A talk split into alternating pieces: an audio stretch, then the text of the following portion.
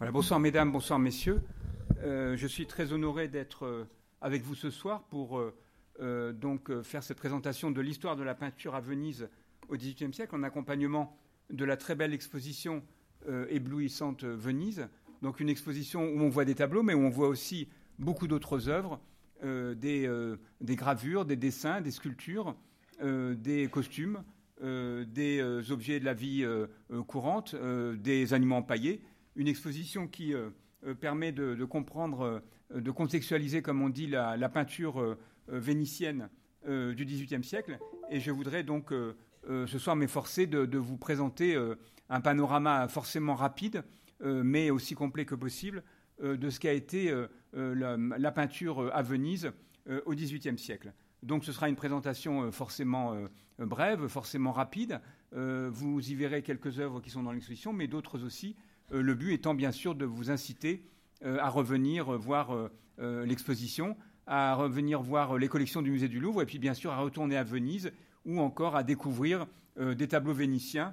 conservés en France dans divers musées puisque vous allez voir dans l'exposition des grands tableaux conservés notamment en Normandie qui sont absolument remarquables et qui font un des grands intérêts de cette exposition. Alors, il faut, pour commencer, peut-être signaler le paradoxe euh, de l'histoire euh, de l'histoire artistique de Venise au XVIIIe siècle, c'est-à-dire que Venise au XVIIIe siècle attire des voyageurs venus de l'Europe entière dans le cadre du Grand Tour, en particulier des artistes, mais les peintres de Venise euh, s'enferment dans leur tradition et leur langage pictural, c'est-à-dire que à la différence de beaucoup de, voyageurs du Grand Tour, les, les artistes vénitiens quittent rarement Venise, quittent rarement la Vénétie, il en est beaucoup qui n'ont jamais été à Rome, ce qui reste euh, un motif d'étonnement, alors que euh, l'Europe entière convergeait vers Venise. Et euh, cet enfermement des, Vénitiens, des artistes vénitiens dans leur tradition vénitienne, eh bien, c'est sans doute la faute de leur manque de curiosité, mais aussi certainement au poids écrasant d'un patrimoine artistique gigantesque, un patrimoine artistique gigantesque qu'aujourd'hui encore nous continuons de découvrir et qui, pour euh, les artistes du XVIIIe siècle, était certainement écrasant et avait quelque chose d'étouffant même euh, pour les peintres et les empêcher en quelque sorte d'aller se projeter ailleurs. Euh, il faut signaler d'autre part l'absence de commandes publiques à Venise au XVIIIe siècle, l'absence relative de commandes publiques, c'est-à-dire qu'il n'y a pas de système officiel de commandes artistiques à Venise au XVIIIe siècle, comme celles qui proviennent de la monarchie en France.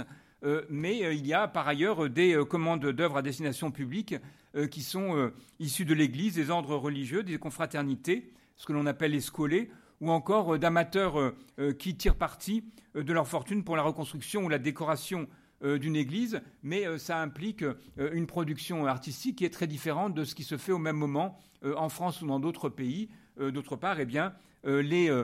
artistes travaillent beaucoup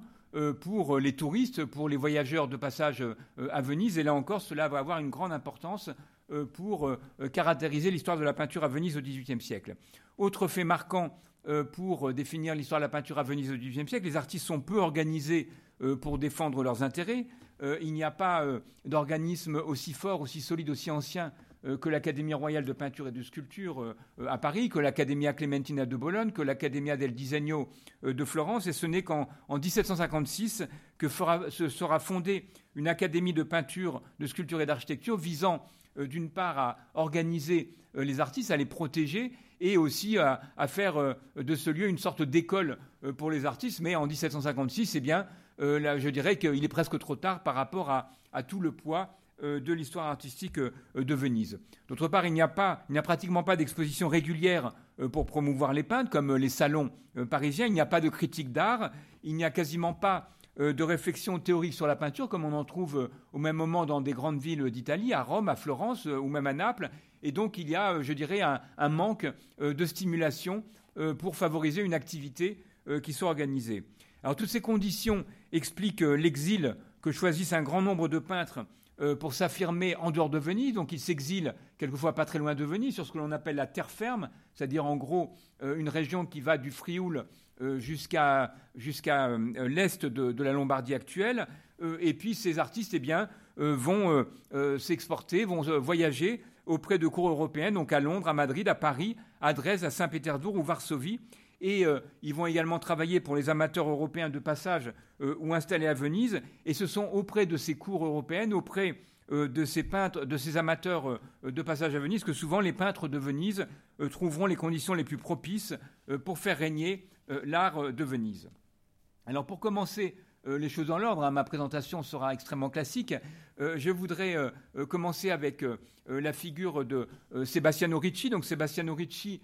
qui est un, des grands peintres d'histoire à Venise au XVIIIe siècle, un artiste dont la carrière commence à la fin du XVIIe siècle, mais un artiste qui ne va travailler à Venise pratiquement que à partir du début du, XVIIIe siècle, puisque auparavant, eh bien, il a fait de longs voyages euh, à Rome, de longs voyages euh, en Italie du Nord, notamment à, Bologne, à Parme. Il va travailler euh, pour les cours farnèses de Parme et de Plaisance. Il va également laisser des décors dans des églises de, Rome. Et ce n'est qu'au début du XVIIIe siècle eh bien, qu'il s'installe durablement à, Venise, qu'il reçoit des commandes, même si il va continuer ses pérégrinations qui l'emmèneront à voyager à travers l'Europe. Et cette mobilité est quelque chose de tout à fait caractéristique de l'activité des peintres vénitiens euh, du XVIIIe euh, siècle. Alors, euh, Sebastiano Ricci est un artiste qui a donc absorbé avec une curiosité extraordinaire, avec, on pourrait dire, une capacité d'assimilation extraordinaire, la grande peinture baroque romaine du XVIIe siècle. Il a été, comme beaucoup de peintres vénitiens du début du XVIIIe siècle, très marqué par les créations laissées à Venise par Luca Giordano, Luca Giordano, donc le grand peintre napolitain qui meurt en 1705, et dont les déplacements euh, à travers l'Italie dans la seconde moitié du XVIIe euh, siècle ont durablement nourri, euh, disons, l'inspiration des peintres à travers l'Italie pendant toute la première moitié du XVIIIe siècle, et en particulier à Venise, puisque Luca Giordano a peint notamment des grands tableaux d'autel pour la basilique de la Salute. Alors dans des tableaux comme l'intercession du pape Grégoire Ier pour la fin de la peste, ou encore la Vierge à l'enfant avec dessin de San Giorgio Maggiore, on est frappé par euh, le mouvement, on est frappé par la couleur, on est frappé par euh, euh, l'extraordinaire habileté de la construction. Et dans le second tableau, donc la Vierge à l'enfant avec dessin de l'église San Giorgio Maggiore, eh bien, on est frappé surtout par l'intérêt rétrospectif de Sebastiano Ricci pour Véronèse. Véronèse que les peintres vénitiens vont en quelque sorte redécouvrir au début euh, du, euh, XVIIIe siècle, ce que les, artistes vénitiens du XVIIIe siècle vont redécouvrir dans la peinture du Cinquecento, ce n'est pas tellement Titien, ce n'est pas tellement euh, Tintoret, ce ne sont pas les bassans, mais c'est surtout Véronèse chez lequel eh ils vont retrouver et tenter d'imiter un, ils vont tenter de le prendre comme modèle pour la grande peinture décorative, une peinture faste, une peinture décorative faite avec des, couleurs éclatantes, des formes légères, des teintes lumineuses, dans un esprit qui est celui euh, du XVIIIe siècle. Donc ce ne sont pas des pastiches, ce sont des tableaux qui sont inspirés euh, par Véronèse, puisqu'il y a euh, dans cette peinture eh des effets de transparence, une caractérisation spirituelle des sujets qui leur donne un ton quelquefois plus léger, moins, austère, moins, moins, disons, moins festif et moins majestueux que chez Véronèse, mais dans lesquels eh l'influence de Véronèse est certainement très importante. Alors Sebastiano Ricci continue euh, depuis Venise à voyager euh, à travers euh, l'Italie, à travers l'Europe. Donc il va être en particulier actif au palais Maruccelli, au palais Pitti de Florence dans, la première décennie du, XVIIIe siècle, puisqu'il est à Florence en 1707-1708. Il se rend par la suite en Angleterre. il va donner des projets pour la coupole de la cathédrale Saint-Paul, euh, dont le décor sera peint euh, par un artiste anglais. Et d'autre part, eh bien, il va recevoir à Londres une commande tout à fait importante, le, décor de la chapelle de l'hôpital de Chelsea, qui est toujours en place, que je vous invite à aller voir lorsque vous retournerez à Londres, qui est un décor absolument somptueux, un décor tout à fait singulier dans une architecture britannique très sobre, presque froide, et dans laquelle donc se trouve ce décor de Sebastiano Ricci. En 1716, sur le chemin de l'Angleterre, euh, Sébastien Ricci s'arrête à Paris. Euh, il est euh, donc il est accueilli par les milieux artistiques parisiens. il se rend à Versailles. Il, étudie certainement à Versailles des tableaux des collections royales. Il rencontre Watteau. Il, est, il, procure, il, provoque en quelque sorte une soif, un appétit pour la peinture vénitienne contemporaine, pour la peinture brillante, la peinture colorée donc d'inspiration euh, véronésienne. Et en 1716, eh bien, il est admis à l'Académie royale de peinture et de sculpture avec euh, donc ce tableau, La France sous les traits de Minerve, euh, terrasse l'ignorance et protège les arts. Donc un tableau dont le sujet lui a été donné par les peintres de l'Académie, un sujet qui est à mettre en rapport avec cette vocation disons, de, l'Académie royale de peinture et de sculpture au service de la monarchie. Donc c'est une célébration des bienfaits de la monarchie pour les arts et les sciences. Et dans, cette, dans ce tableau, dans ce morceau de réception qui est au musée du Louvre, eh bien, il y a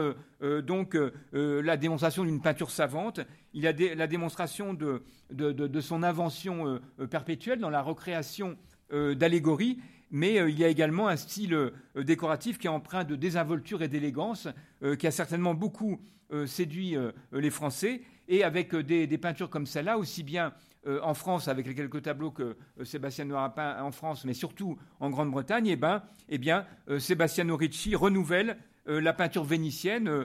donc à travers l'exportation, qui l'infléchit vers le rococo international.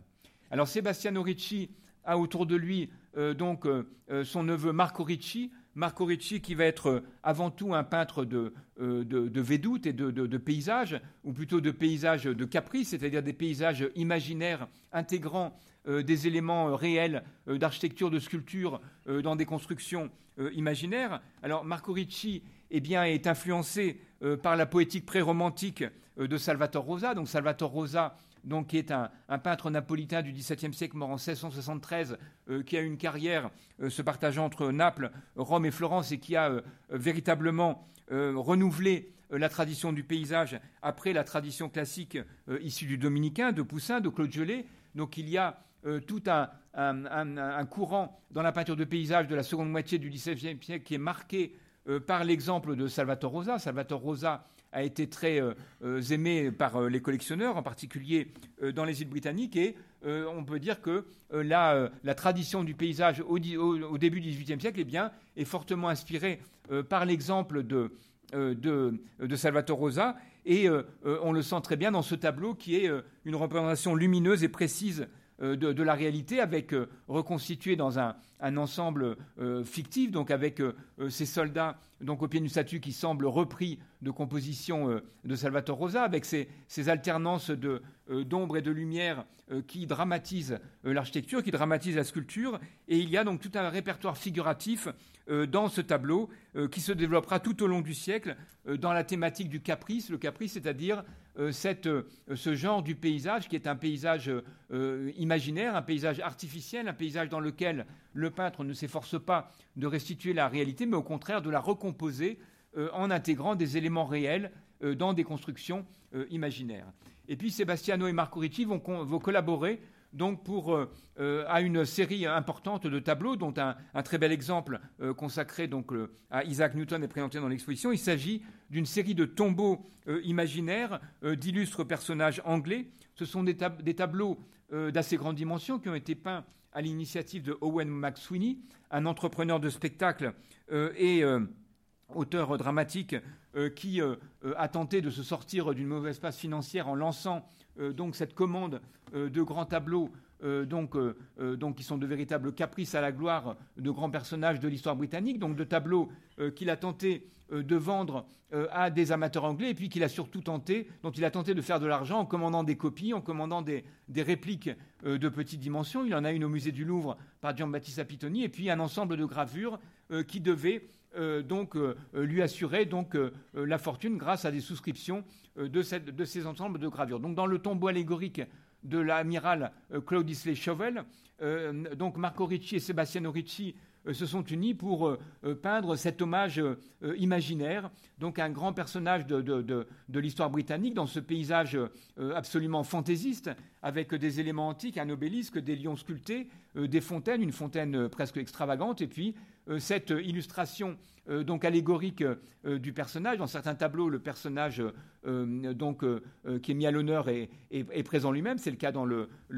tombeau allégorique de, Newton présent dans l'exposition. Mais la plupart du temps, eh bien, les personnages ne sont que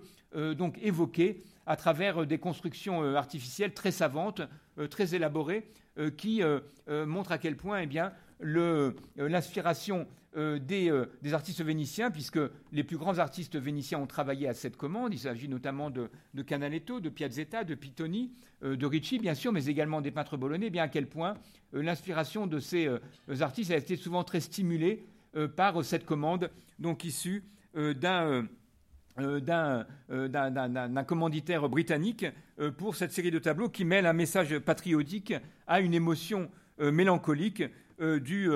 paysage, donc du paysage qui est tout à la fois mélancolique mais également séduisant. Alors parmi les, peintres donc, que l'on doit rattacher euh, à ce grand courant européen du rocaille, donc qui est très important pour euh, euh, caractériser,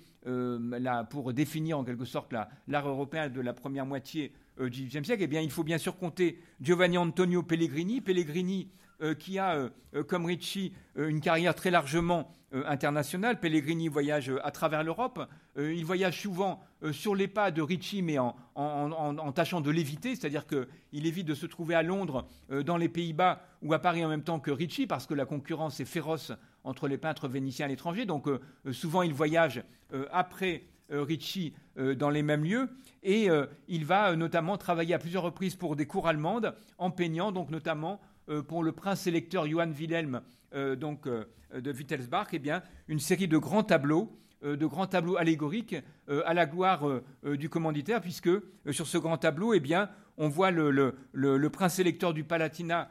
qui est assis sur un char triomphal tiré par quatre fougueux chevaux, donc à la manière d'un triomphantique. Au-dessus de lui, Flore répand des fleurs qui annoncent le printemps, comme une allusion à l'essor économique, culturel et artistique euh, que va favoriser euh, donc l'arrivée au pouvoir euh, du prince électeur. Et il y a dans tout ce tableau, qui a des dimensions colossales, mais dont l'esquisse du tableau est présentée dans l'exposition, donc une esquisse de petite dimension qui est peinte dans, des, dans une gamme, dans une touche très enlevée, eh bien, il y a dans ce tableau aux dimensions considérables eh bien, une impression de légèreté savante, il y a une véritable fête euh, de figures, il y a un style souple, il y a euh, une palette riche, une facture délicate euh, qui donne un, qui ôte à ce tableau qui pourrait être très austère, eh bien un côté presque joyeux, presque festif, qui est évidemment très différent de ce qui était peint à la même époque par les artistes germaniques travaillant pour le même commanditaire. Pellegrini est également à Paris, après Ricci, quelques années après, en 1720, et il aura donc euh, euh, euh, la, charge de, peindre une commande très importante qui est très bien évoquée dans l'exposition. Elle donne lieu à, un dossier très complet dans l'exposition du Grand Palais. Donc le décor du plafond de la Banque Royale à Paris, donc, qui a été commandé par John Lass, un grand décor aujourd'hui disparu, mais nous savons depuis peu que ce décor n'a pas disparu aussi vite qu'on l'a cru longtemps. On a cru longtemps que ce décor euh, euh, peint en 1720 aurait été euh, détruit aussitôt, peu, après la, faillite de l'As. En fait, Madame Valentine Toutain-Quitelier a montré que ce décor était sans doute resté en place jusqu'aux années 1730, et on s'expliquerait mieux ainsi l'influence que ce grand décor léger, ce décor plafonnant, tout à fait singulier dans le paysage artistique parisien ou versaillais, donc dans les, dans les années 1720, eh bien, l'influence que ce grand décor aurait pu avoir euh, sur les peintres euh, français contemporains, en particulier des artistes comme euh, François Boucher. Donc ce décor de Las, qui est très bien évoqué, puisqu'il a disparu, est évoqué dans, l'exposition par des gravures, a été sans doute peint dans des couleurs délicates, avec une touche très légère. Les, détracteurs de Pellegrini ont dit que ce, tableau, ce décor avait été peint trop vite, euh, ce, qui est, possible, mais en tout cas c'est un décor euh, qui devait être remarquable par euh, cette importation en plein Paris de la liberté aérienne et de la veine coloriste de la, peinture vénitienne que Pellegrini a, représenté dans un, esprit peut-être plus léger, plus festif, euh, plus clair, plus euh, superficiel aussi, on pourrait dire, que celui de, de, Sébastien Ricci, mais qui a n'a pas eu moins d'importance pour la diffusion euh, de l'art rocaille tel qu'il était en quelque sorte mis en œuvre à Venise. Alors Pellegrini a tenté, comme Sébastien Ricci, à demander à être admis à l'Académie royale de peinture euh, et de sculpture de Paris, mais il a en fait beaucoup tardé à envoyer son, morceau de réception, ce qui veut dire que sans doute il n'y attachait pas beaucoup d'importance. Il a envoyé donc 11 euh, euh, ans après son séjour ce tableau représentant la, la, modestie, présentant la peinture à l'Académie. Alors c'est une allégorie assez savante dont le sujet a parfois été mal interprété, mais il est certain que la jeune femme voilée représente la modestie et que la figure qui est à droite, donc qui tient une palette, est la peinture qui demande à l'Académie, donc la, figure ailée qui est à gauche, d'inscrire sur le registre de ses membres eh bien, le nom de Pellegrini grâce à ce tableau léger, un peu, superficiel, un peu, un peu allégorique, mais sans, sans aucune profondeur, sans aucune gravité, qui donc a consacré l'arrivée de Pellegrini euh, parmi les membres de l'Académie royale de peinture et de sculpture, puisque euh, pour Pellegrini, il s'agissait là encore d'obtenir une reconnaissance internationale en se faisant admettre dans l'Académie euh, des, artistes français. il y a d'autres variantes du style rocaille à Venise, avec des artistes qui, pour certains, n'ont pas forcément beaucoup travaillé en dehors de Venise. Il s'agit notamment de Nicolas Grassi, qui a peint pour euh, une église, euh, l'église San Francesco de la Vigna, donc plusieurs sujets d'inspiration biblique, mais qui sont traités dans une veine presque mondaine. Nicolas Grassi est issu de la tradition ténébriste très en vogue à Venise à la fin du XVIIe siècle. Il y a dans sa peinture un usage dramatique du clair-obscur, mais il y a également un goût pour les effets précieux et mélodramatiques qui est tout à fait, qui le distingue complètement de la veine ténébriste de la fin euh, du XVIIe euh, siècle et euh, qui fait de lui un artiste très séduisant, un peu, un peu superficiel. Encore, il y a un peu plus décoratif peut-être que profond. Il y a un très bel exemple de, sa production dans l'exposition, mais un artiste qui doit être pris en compte pour cette description, disons, de l'évolution de la peinture vénitienne. Et puis, Jacopo Amigoni lui aura une carrière très internationale. Amigoni va travailler donc en Angleterre, en Allemagne, en Espagne, où il va passer une grande partie de sa vie. Il peint des, sujets mythologiques à la sensualité diffuse, avec des teintes claires et joyeuses. Il y a dans ces tableaux une fraîcheur, une fraîcheur champêtre dans le, paysage, mais il y a des formes euh, classicisantes et des tons froids euh, qui euh, donc font de, son interprétation du, rocaille eh bien une, veine tout à fait différente de celle qui est proposée par Pellegrini ou Ricci. Toujours pour cette génération euh, du premier tiers du siècle, de, peintres que l'on peut rattacher au mouvement euh, rococo, eh bien, il faut citer Giambattista Pittoni. Giambattista Pittoni, qui est lui aussi sensible à ses débuts au ténébrisme de la fin du XVIIe siècle, et on le perçoit très bien dans l'apôtre saint Thomas euh, de l'église Sanstae, une église euh, qu'il faut absolument voir euh, lorsque l'on va à Venise pour comprendre, disons, pour découvrir au début de leur carrière quelques-uns des principaux protagonistes de la peinture vénitienne du XVIIIe siècle. Et progressivement, eh bien, Pitoni va passer à, une palette plus claire, avec une manière plus nerveuse et plus sensuelle. C'est un autre versant du Gourokai qui est caractérisé par la verbe, euh, par l'animation, par l'élégance des compositions savantes, comme dans la, Polyxène devant le tombeau d'Achille, une composition monumentale savait au musée du Louvre, mais qui est de toute petite taille et qui n'est pas nécessairement une esquisse pour un, plus grand tableau. Il y a euh, euh, dans sa peinture des juxtapositions très audacieuses, très savantes de couleurs. Et en, 1758 et 1763, eh bien, Pitoni sera à deux reprises le directeur de l'Académie vénitienne de peinture. Il sera par ailleurs à la tête d'un atelier important et euh, euh, euh, ses disciples vont porter son, influence à travers toute l'Europe, notamment à travers les pays germaniques, et c'est une, autre des causes de l'expansion de la peinture vénitienne donc au XVIIIe siècle. Alors je ne peux pas ne pas mentionner Rosalba Carriera, qui n'est pas exactement une, une, femme peintre, puisque Rosalba Carriera était avant tout pastelliste, elle n'a pratiqué pratiquement que le pastel, donc elle maîtrise parfaitement euh, la, technique, elle révèle l'intimité psychologique des modèles euh, dans ses différents portraits, puisqu'elle a peint essentiellement des portraits, également des figurations allégoriques. Et il y a, euh, dans l'art de Rosalba Carriera, qui est très bien représenté dans l'exposition, eh bien, un rendu des traits ou des costumes, des accessoires par un trait délicat, et dans des couleurs estompées et légères. Et Rosalba Carriera, eh bien, vous l'avez bien sûr noté en visitant l'exposition, va elle aussi effectué un séjour euh, marquant euh, pour sa carrière à Paris en 1720-1721. Elle va devenir la coqueluche euh, des milieux d'amateurs parisiens. Elle va faire le portrait du jeune Louis XV. Elle va elle aussi donc envoyer un morceau de réception pour être admise à l'Académie. Donc c'est cette jeune fille tenant une couronne de laurier qui est conservée au musée du Louvre. Et il y a dans l'art de, Rosalba Carriera eh bien, une luminosité élégante, des effets délicats dans la description des éléments décoratifs et euh, des vêtements qui aura certainement un grand retentissement pour euh, la peinture de portrait en France au XVIIIe siècle. Alors toujours parmi ces artistes du, premier tiers du siècle, eh bien, il faut encore citer comme protagoniste du rococo vénitien Gian Antonio Guardi. Gian Antonio Guardi qui est issu d'une famille de peintres du Frioul. il est d'abord copiste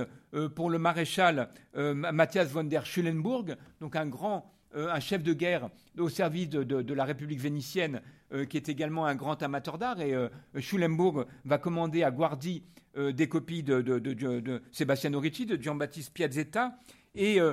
avant de, travailler de façon plus autonome, sa carrière reste mal connue. Et on perçoit très bien dans le, les magnifiques pèlerins d'Emmaüs de l'église des Angliques et dans l'exposition eh bien, l'importance de Piazzetta euh, pour la création de Pitoni, puisque la figure euh, de l'apôtre au bras écarté eh bien, est reprise euh, textuellement de grands tableaux de Giambattista Piazzetta, un artiste qui avait une réputation déjà très largement assise, alors que,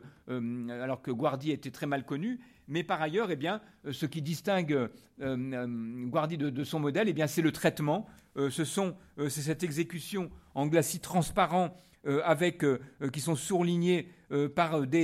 euh, des, des, empattements, des empattements très légers, des rehauts lumineux avec des traits croisés. Et cette matière translucide, presque vibrionnante, eh bien, on la voit encore mieux, encore de façon plus, plus variée, plus autonome, plus personnelle peut-être, dans les sept panneaux de l'histoire de Toby. Vous en voyez à l'écran, de l'église de l'Angelo Raphaël, un, ensemble absolument exceptionnel de tableaux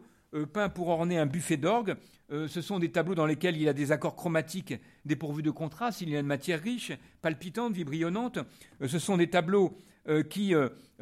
valent avant tout par la fantaisie, par la virtuosité inégalée, plutôt que par, disons, la, volonté de restituer de façon fidèle un récit biblique, mais ce sont des tableaux absolument singuliers dans le paysage de dans l'histoire de la peinture à Venise au XVIIIe siècle. Et lorsque vous retournerez à Venise, eh bien, je vous engage à aller voir cette église de l'Arcangelo Raphaël, où il y a cet ensemble euh, trop peu regardé, trop peu connu, et qui est euh, tout, à fait extraordinaire donc pour euh, comprendre l'importance de Gian Antonio Guardi dans l'histoire de la peinture à Venise. Alors parmi les représentants du mouvement Rocca, il faut également citer dans une veine différente Federico Benkovic, Federico Benkovic, qui est un artiste peut-être originaire de Dalmatie, qui est formé en Émilie auprès de Giuseppe Maria Crespi, qui peint des sujets marqués par une violente intensité formelle, il a des tons sourds qui sont avivés de teintes acidulées, euh, qui concourent à créer une atmosphère de drame poignant. Euh, il y a euh, donc ceci est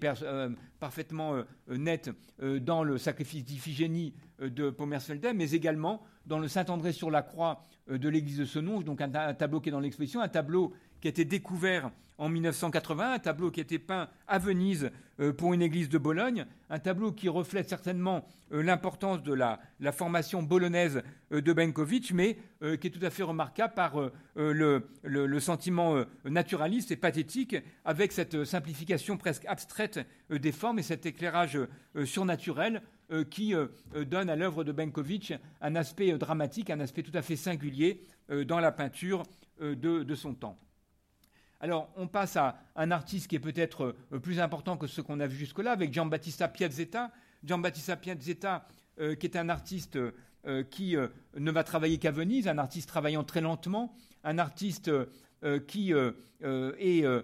assez caractéristique de l'évolution progressive de la peinture d'histoire vers la lumière, vers la couleur, une évolution qu'on trouvera également chez Giambattista Tiepolo. Giambattista Piazzetta donc est le fils d'un sculpteur. Il semble qu'il ait lui-même travaillé comme sculpteur. Il s'est formé à Bologne, donc euh, auprès de Giuseppe Maria Crespi. Donc c'est encore un de ces peintres vénitiens qui, n'est sans doute jamais allé euh, à Rome. Et euh, il, va abandonner progressivement le clair-obscur ténébriste pour des couleurs plus transparentes, des couleurs plus riches, des couleurs plus variées, avec des contrastes naturalistes absolument poignants, avec d'autre part des, des, compositions construites sur des formes violemment heurtées, avec de forts contrastes luministes euh, qui en font euh, une sorte d'équivalent euh, vénitien au XVIIIe siècle du caravagisme romain, mais il n'est pas, pas, certain que Piazzetta ait été tellement marqué par la peinture caravagese parce que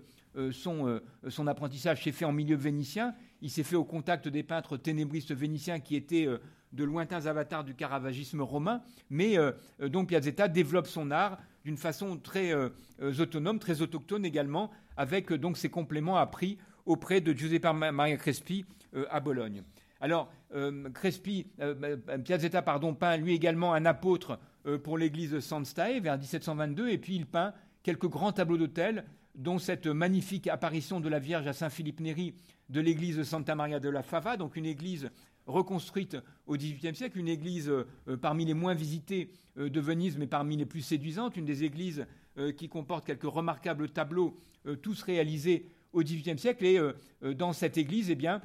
Piazzetta a peint pour cette église, où d'ailleurs Piazzetta a été enterré, eh bien, il a peint un magnifique tableau d'autel avec cette apparition grandiose, spectaculaire de la Vierge à Saint-Philippe Néri, qui a à ses pieds donc les, attributs euh, des euh, fonctions terrestres euh, qu'il rejette, avec d'autre part eh bien, cette, cette, couleur comme brûlée, cette, cette juxtaposition de tons chauds, de, de, jaune, de, de rouge brûlé, qui donne un aspect presque fantastique à cette apparition. Il y a ici une synthèse magistrale de lumière et de couleur qui donne à ce tableau une force qui est évidemment très éloignée euh, de la veine euh, légère et euh, parfois presque superficielle de Ricci ou de Pellegrini.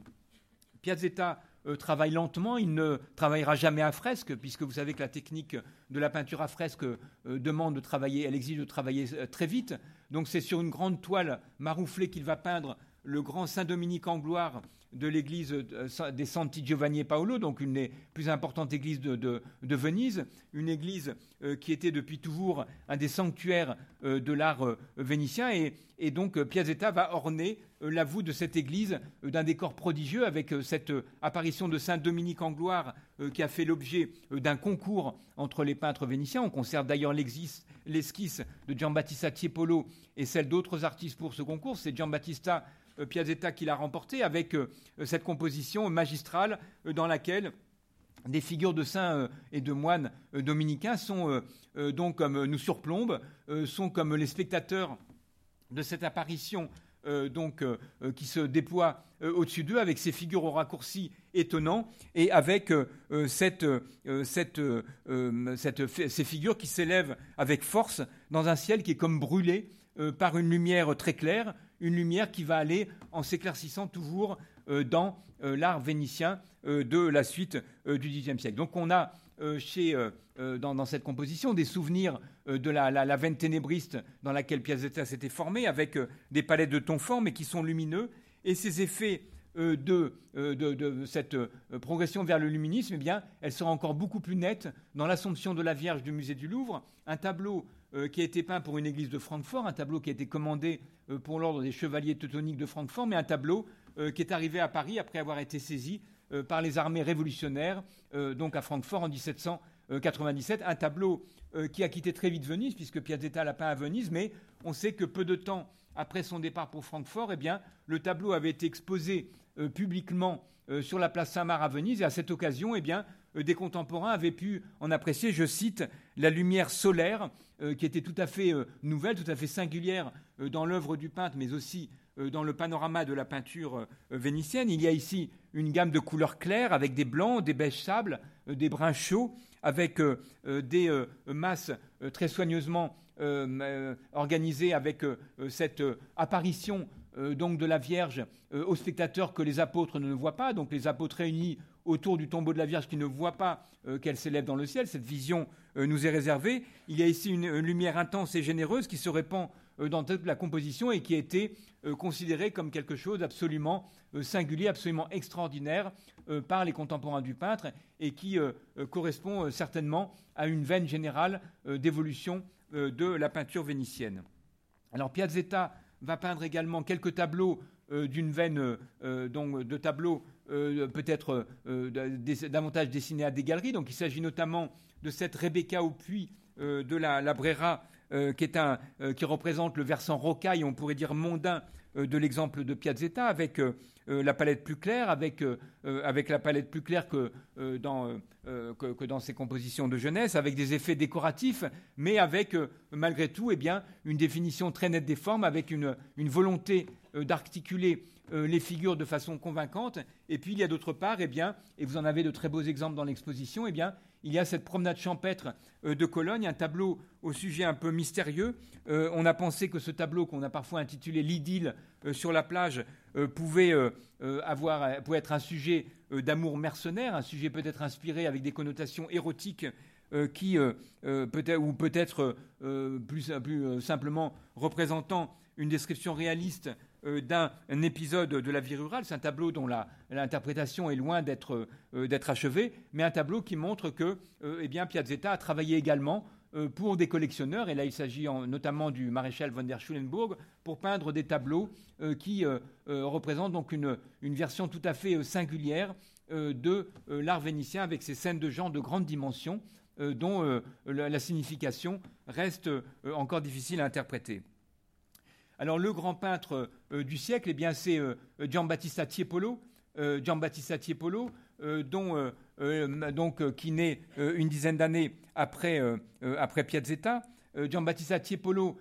qui va effectuer sa formation à Venise, mais Giambattista Tiepolo qui va donc effectuer une grande partie de sa carrière à l'étranger, puisque là encore il s'agit d'un artiste qui s'est formé uniquement à Venise, un artiste euh, qui s'est formé uniquement au contact de, la, euh, de la, tradition vénitienne, mais qu'il a, parfaitement, euh, a parfaitement absorbé, notamment l'exemple de Véronèse, et puis bien sûr l'exemple plus récent de Ricci, mais il va dépasser cet exemple avec une création d'une ampleur exceptionnelle, tant par la quantité d'œuvres qu'il a produites que par la variété de son inspiration, avec une, une imagination et une fantaisie sans cesse en action pour euh, répondre aux commandes des commanditaires les plus exigeants et avec euh, des programmes extrêmement variés puisque Giambattista Tiepolo va être un peintre d'église, il va être un, décorateur hors pair, il va être l'auteur de grands tableaux à sujet profane, et puis il va peindre des œuvres d'ambition plus modérée, comme, plus modeste, comme cet enlèvement d'Europe de l'Académie de Venise, un tableau que l'on rattache à ses débuts, un tableau d'une série de quatre mythologies dans lequel eh bien, la, la, jeune Europe qui est sur le point de monter sur le taureau est au milieu d'un paysage donc mystérieux, un paysage qui est comme brûlé par des tons bruns et rouges, avec des modèles plébéiens. C'est un tableau euh, qui, euh, euh, dans lequel le, peintre semble se moquer de l'histoire, avec, semble se moquer de vie, de la mythologie, avec, sur, avec notamment la présence sur un nuage de cet enfant, de, cette, de ce poutou qui est en train d'uriner dans l'air. Et puis, Tiepolo va lui aussi participer à cette grande commande de tableaux, à cet ensemble de tableaux commandés pour l'église San Sae en peignant un martyr de, Saint-Barthélemy, donc un tableau, là encore, d'une très grande force euh, qui va euh, donc euh, faire de cet ensemble donc une, œuvre tout à fait remarquable pour ses débuts, qui le montre en quelque sorte encore en prise avec la tradition ténébriste. Tiepolo va être très vite appelé à travailler en dehors de Venise, notamment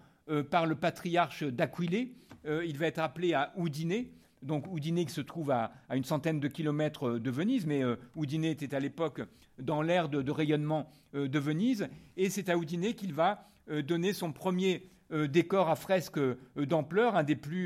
décor absolument extraordinaire par sa capacité à recréer les, grands thèmes de l'Ancien Testament dans un décor d'architecture fictive avec ses encadrements donc réalisés sans doute par Girolamo Mengozzi Colonna, donc un, quadraturiste, c'est-à-dire un peintre spécialisé dans les architectures feintes avec lequel Tiepolo va travailler euh, de façon très régulière tout au long de sa carrière. Et il y a euh, donc dans les grandes scènes euh, insérées dans des architectures fictives de ce décor, eh bien, la, révélation d'un artiste apte à traduire avec donc d'une manière extrêmement personnelle l'immédiateté des sujets bibliques, à les rendre parfaitement limpides, parfaitement clairs, avec cette lumière qui va en s'éclaircissant, avec cette, cette présence euh, de touche naturaliste avec ses enfants euh, donc, euh, qui semblent donc attentifs à l'épisode, ces enfants qui interpellent le spectateur, mais qui donnent un côté familier à cette scène qui est malgré tout grandiose par la monumentalité des figures, par l'ordonnance de la composition qui se souvient évidemment de Véronèse, et puis par cette couleur lumineuse et cette extrême virtuosité du peintre qui a peint donc ce décor à fresque comme la plupart de ses décors. vers au début des années 1730, on perçoit dans l'œuvre de, de Tiepolo, là encore, une sorte d'éclaircissement de la palette, c'est-à-dire que Tiepolo va définitivement sortir de la veine ténébriste qui avait caractérisé ses débuts donc dans le, sillage de la tradition vénitienne et dans le sillage également de l'œuvre de, de Piazzetta qui l'a certainement beaucoup marqué. Et pour l'église de la Fava, où euh, euh, Piazzetta a travaillé, eh bien, euh, Giambattista Tiepolo va peindre un, grand tableau d'autel d'une taille comparable à celle du Saint-Philippe Néri de Piazzetta, un tableau remarquable par l'aisance de l'articulation des, figures, par ce caractère familier donc de la Vierge montrant à lire à, à Sainte-Anne. Ce n'est pas la Sainte-Anne qui apprend à lire à la Vierge, mais c'est la Vierge placée au centre de la composition sur un escabeau qui a déjà euh, les couleurs de l'Immaculée Conception euh, qui apprend à lire à Sainte-Anne, et puis sur le côté, eh bien, euh, Joachim, donc, qui regarde vers le ciel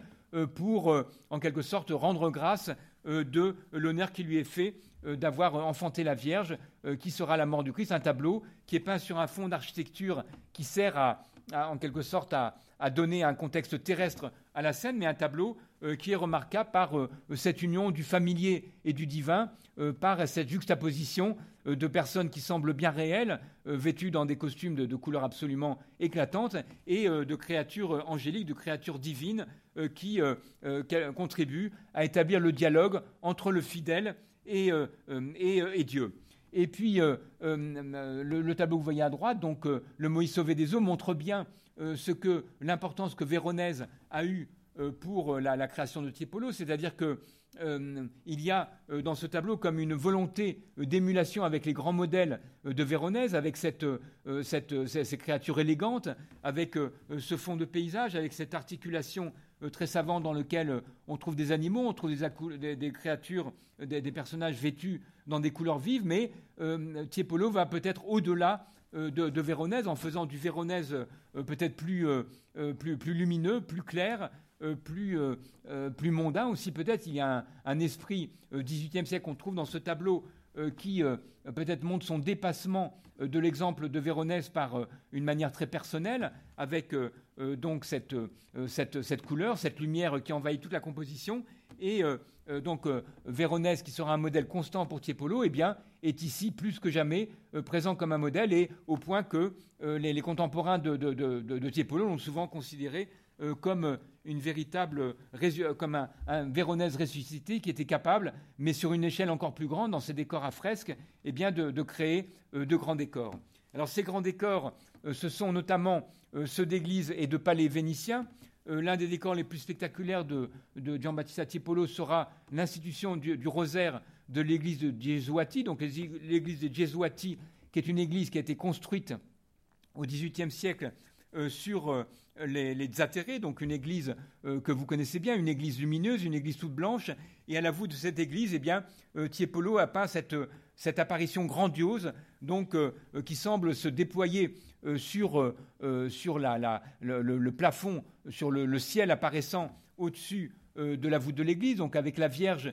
qui apparaît à, Saint-Dominique qui institue le rosaire, et autour d'eux, autour de, Saint-Dominique, eh bien, dans cette architecture euh, somptueux, cette architecture euh, euh, très savante, qui se rappelle évidemment des précédents de Véronèse dans une église située non loin de l'eau à San Sebastiano, eh bien, il y a toute une mise en scène très théâtrale qui pourrait certainement rappeler, qui, qui évoque certainement les grands décors romains du siècle précédent, mais qui certainement est imputable pour une grande part de son inspiration, non pas tant au baroque romain que à la peinture de Véronèse que Tiepolo n'a cessé euh, de méditer, dont il s'est inspiré d'une façon extrêmement brillante. Et puis, euh, au palais Labia, eh bien, dans la salle de bal euh, de ce palais vénitien, donc entièrement redécoré au XVIIIe siècle, eh bien, Tiepolo a, décoré tout un salon en, peignant donc différentes, en peignant deux scènes de l'histoire de Cléopâtre, de l'histoire d'Antoine et de Cléopâtre, donc au milieu euh, d'architecture euh, euh, feinte d'une très grande virtuosité. Et vous voyez ici la rencontre d'Antoine et Cléopâtre, qui est une sorte de, recréation savante, presque mondaine, qui fait de, des créatures de l'histoire romaine des, des, créatures altières, des créatures d'un autre monde, des créatures d'un monde extraterrestre, on pourrait dire, mais qui donne surtout une sorte de recréation de la fable de, l'histoire antique par vue par un, peintre du XVIIIe siècle, un peintre qui est nourri de toute la grande tradition picturale vénitienne et qui en donne une interprétation très savante avec donc ces personnages qui sont vêtus à la romaine mais qui ont une majesté euh, qui ont une splendeur dans leurs attitudes, euh, dans leur costume, qui est euh, tout à fait propre à Tiepolo et qui signale bien donc sa singularité dans l'histoire de la peinture vénitienne du XVIIIe siècle. Tiepolo va voyager en dehors de l'Italie, il va travailler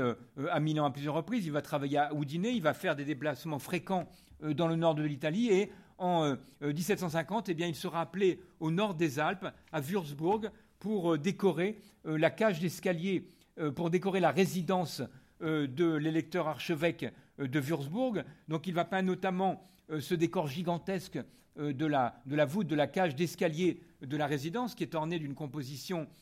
donc, qui, qui, couvre 400 mètres carrés environ, donc représentant Apollon et les continents. Donc une, une composition gigantesque avec des groupes très savamment ordonnés sur les côtés qui symbolisent euh, euh, les, continents, comme pour euh, le pouvoir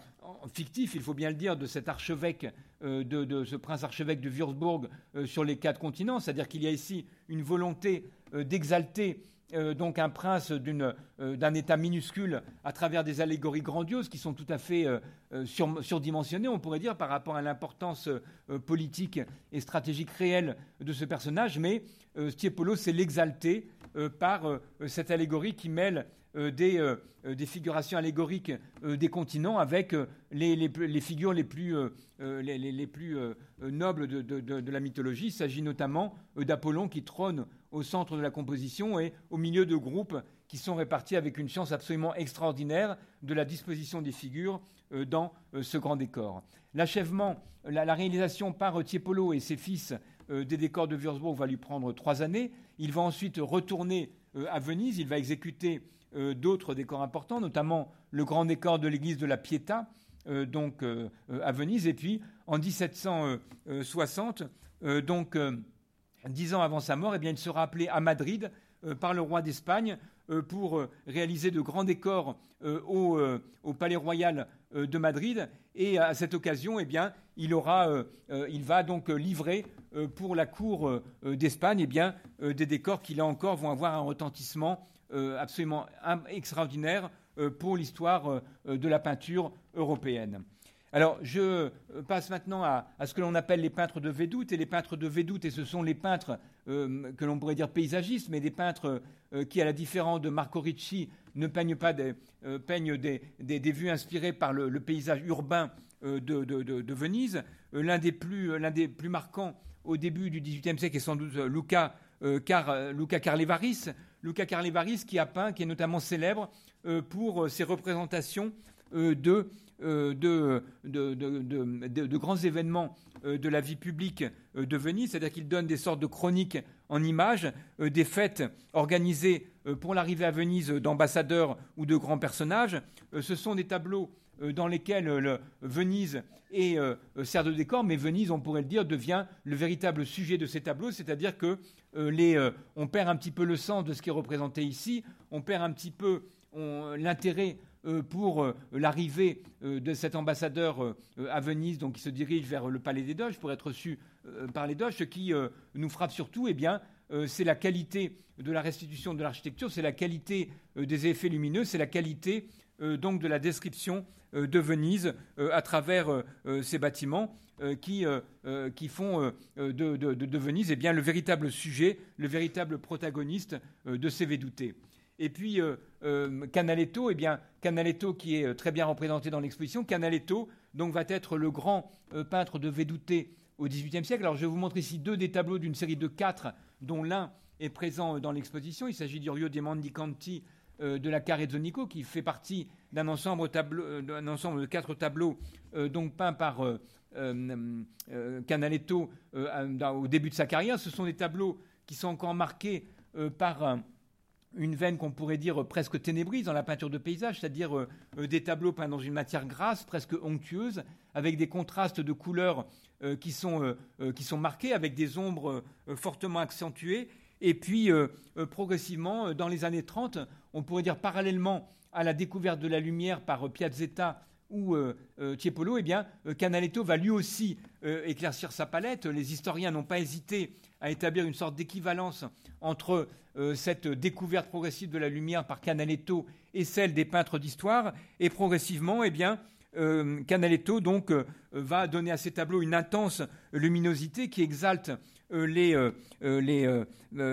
précision dans le rendu des détails. L'architecture va être décrite d'une façon toujours plus euh, précise, plus minutieuse, et les figures seront peintes avec des touches fines et euh, euh, donc qui vont donner une vie intense à ces tableaux de, Canaletto. Et Canaletto, eh bien, qui va donner dans toute son œuvre, qui comporte plusieurs centaines de tableaux, eh bien, un véritable portrait en image de la ville de Venise, eh bien, va être également le chroniqueur des grands événements de la vie publique vénitienne, comme le retour du Bucentaure le jour de l'Ascension, ou encore dans ce doge visitant la Scuola di San Rocco à droite, euh, qui représente un des, rares, euh, moments dans lesquels les peintres de Venise pouvaient exposer leurs tableaux publics, c'est-à-dire euh, cette exposition annuelle qui se tenait devant la foire de, Scuola de San Rocco, au cours de laquelle eh bien, les peintres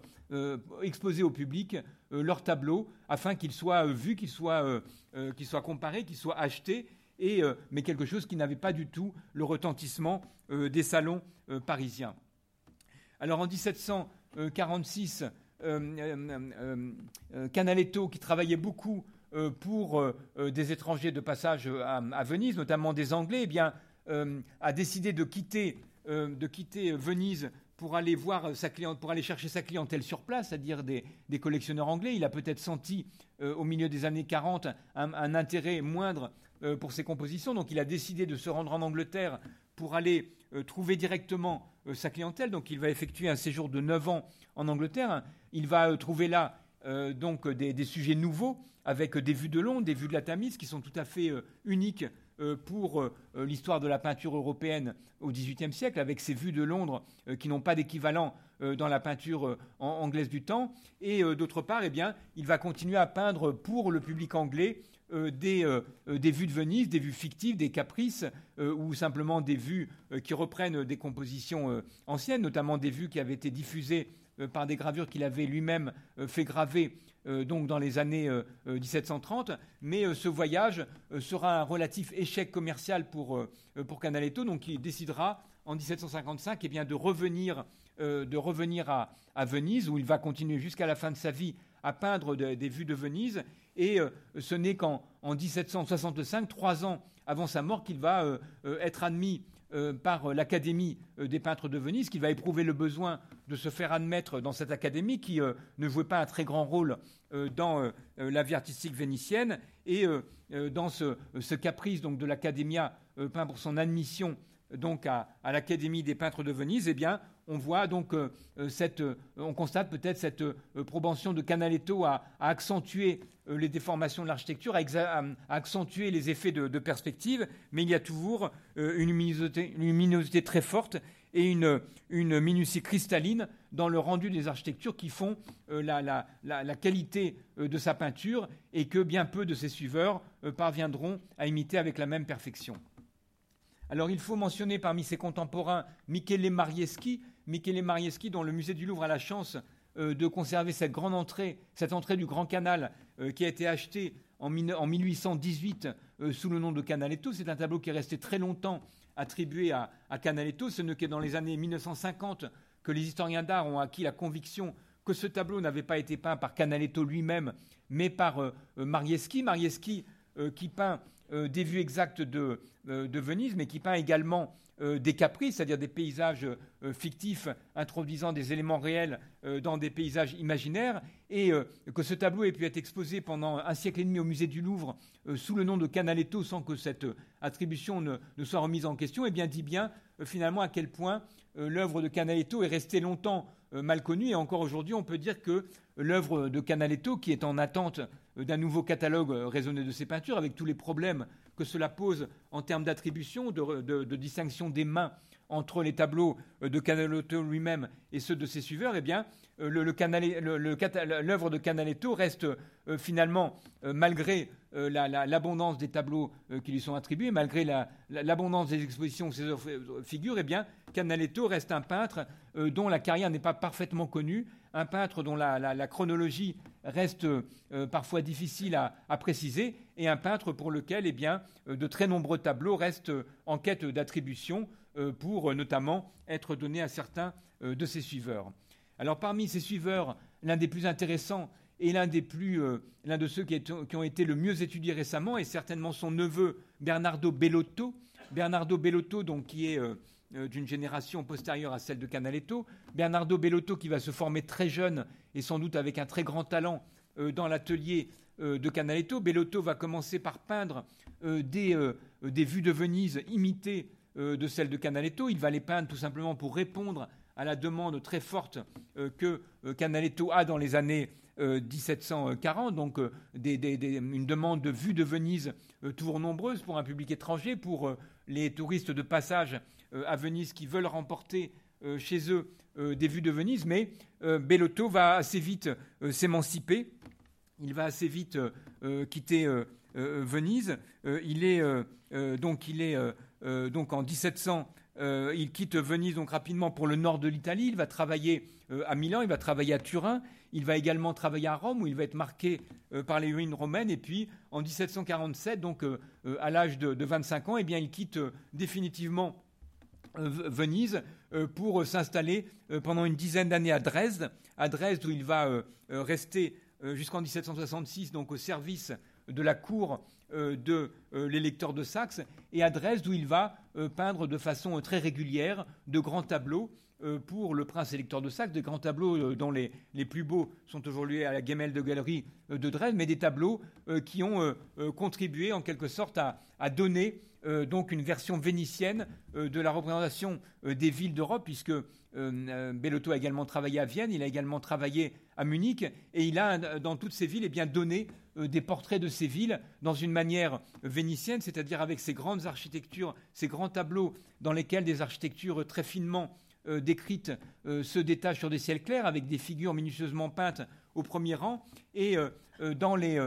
dans les environs de Dresde, eh bien, Bellotto va être particulièrement euh, impressionné par la citadelle de Königstein, donc une des citadelles du prince de, l'électeur de Saxe, qui sera détruite pendant la guerre de Sept Ans entre la Saxe et la Prusse, mais dont Bellotto a donné donc un portrait magnifique, grandiose, avec ce tableau de Washington dans lequel il y a une sorte de précision topographique qui est proche de celle des peintres hollandais du XVIIe siècle, et euh, euh, donc euh, des architectures qui sont peintes avec une extrême précision sous des ciels limpides qui rappellent évidemment les ciels de Venise, même si les gammes de, tons sont plus froids et plus, plus, plus limitées peut-être que dans les vues de Venise peintes par,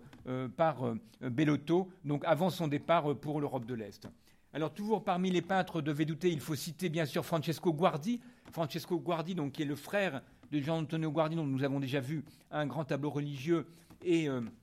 euh, donc, euh, les, panneaux de l'histoire de Tobit de l'église de l'Arcangelo Raphaël. Francesco Guardi est, est, là encore un artiste qui reste mal étudié, c'est-à-dire que les tableaux de Guardi sont très nombreux, sans doute plus d'un millier. Ces tableaux ont fait l'objet d'un catalogue raisonné publié en 1973 qui mériterait cruellement d'être mis à jour, mais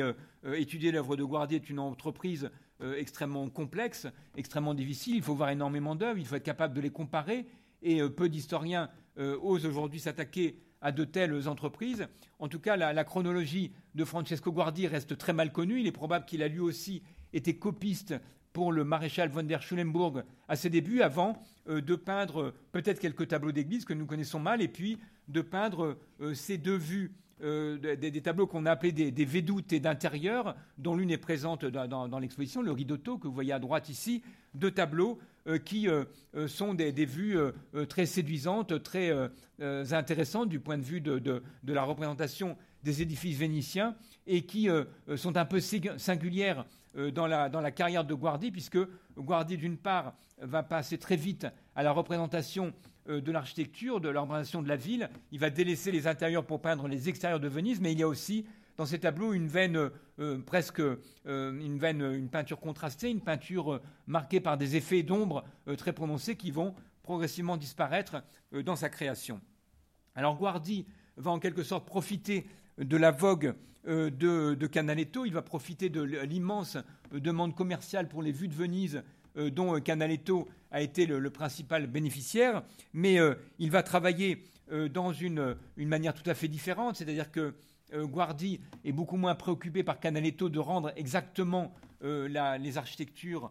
ou la topographie de Venise. Il s'en inspire bien sûr, mais il peint aussi beaucoup de vues imaginaires. Il est surtout intéressé, on pourrait dire, euh, par euh, euh, la, restitution des effets lumineux, par les incidences de la lumière sur les architectures, sur l'eau, avec des,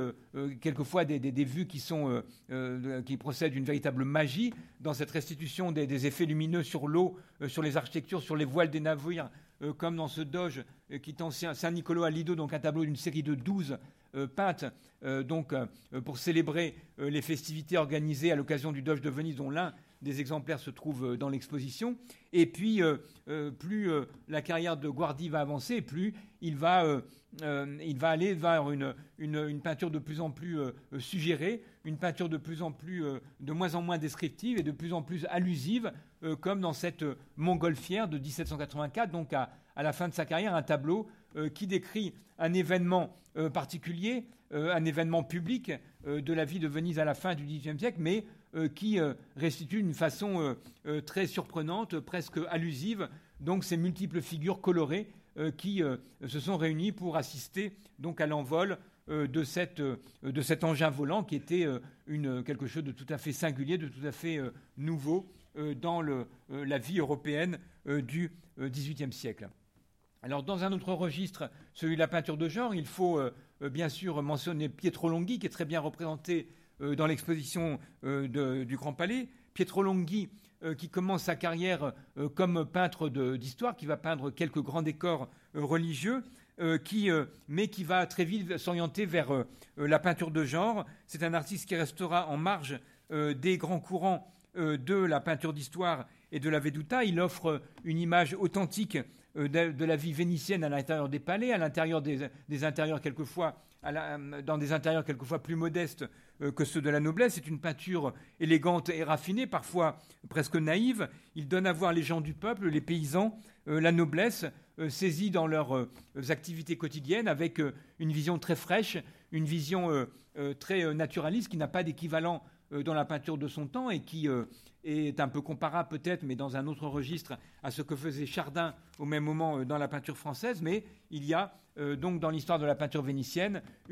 toute une production de, scènes de genre due à Pietro Longhi euh, qui est tout à fait importante, tout à fait significative pour comprendre le mode de vie de Venise et pour comprendre donc la manière dont les gens s'habitaient, vivaient tout simplement dans ces palais. Et puis, euh, je vais terminer ma, présentation avec euh, euh, quelques, donc en évoquant Gian Domenico Tiepolo, donc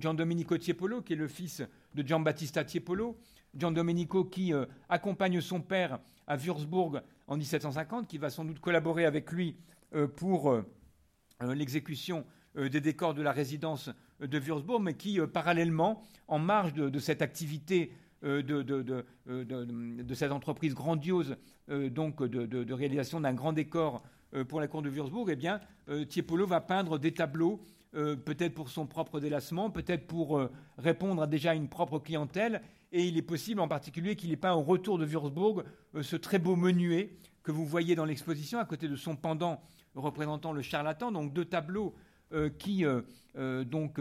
appartiennent au musée du Louvre, qui proviennent de la collection de Francesco euh, Algarotti. Euh, donc Francesco Algarotti, un illustre amateur d'art et théoricien euh, qui avait peut-être commandé ces tableaux, qui les a très tôt possédés, qui les avait fait graver et des tableaux qui sont donc ce, ce, menuet, le charlatan qui lui fait pendant, qui sont tout à fait étonnants par cette réunion de foule bigarrée.